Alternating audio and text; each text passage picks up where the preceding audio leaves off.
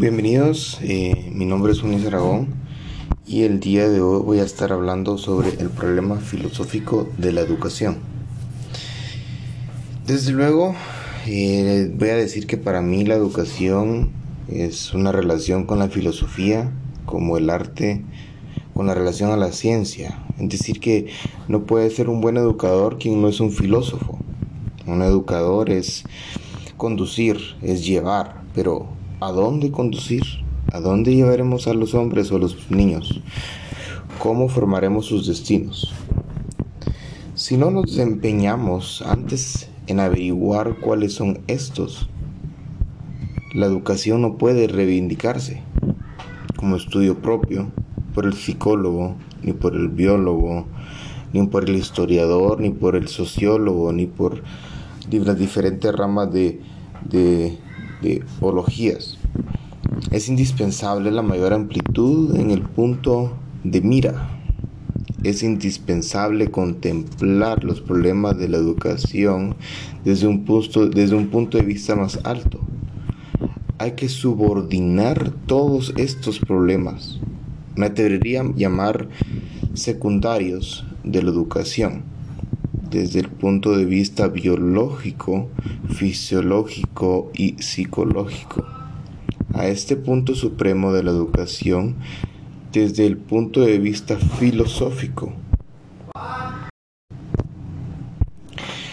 Lo que llevamos ahorita es una forma de decir que la filosofía debe de ser un requisito para todo aquel educador, profesor o profesional ya que debería de conocer las diferentes formas de reacción y cómo eh, relacionarse con la persona, con el ser o a la persona que va a educar, que va a, a construir o que va a formar en el camino.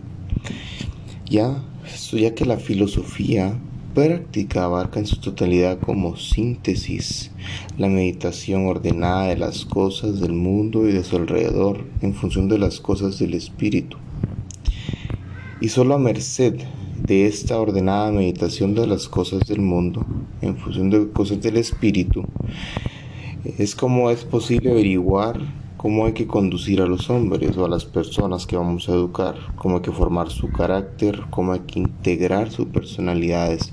Por consiguiente corresponde la educación a la filosofía, como corresponde un arte a una disciplina fundamental.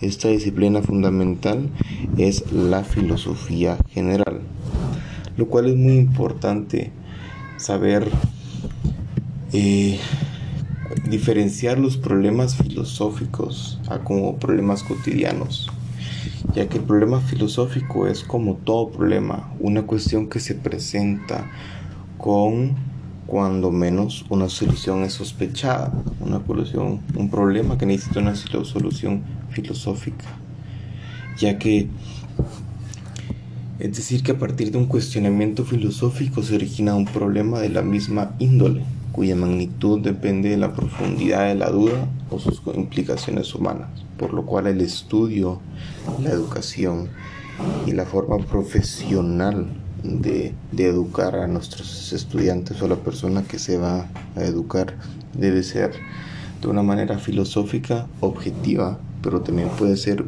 ciertas partes subjetivas, dando tu punto de vista como un profesional y la forma en que tú vas a empezar a apoyar a las personas de diferentes puntos de vista, filosóficamente.